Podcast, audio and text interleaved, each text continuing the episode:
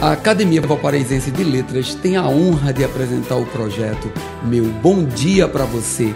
Que tal tomar aquele café e permitir nossa entrada na sua casa para começar o seu dia com dois dedos de prosa? Mensagem 359 A grande maioria de nós é fadada ao pessimismo. Esse sentimento está tão crescente que uma das doenças mais graves a nível mundial é a depressão. Era uma doença da alma, mas se fortaleceu que tornou-se um mal neurológico. A resposta da cura, quando logo detectada, está literalmente dentro de você.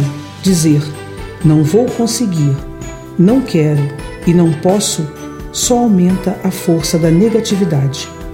Não se feche aos bons conselhos, ao afago na alma oferecido por uma pessoa distante.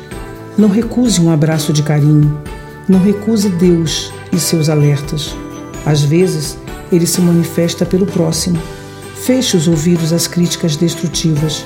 Observe seus pensamentos e vigie com constância suas atitudes. Faça isso nesse dia ao anoitecer, verá que, pelo simples fato de aceitar esse afago na alma, já valeu a pena ter aceitado o presente desse novo dia.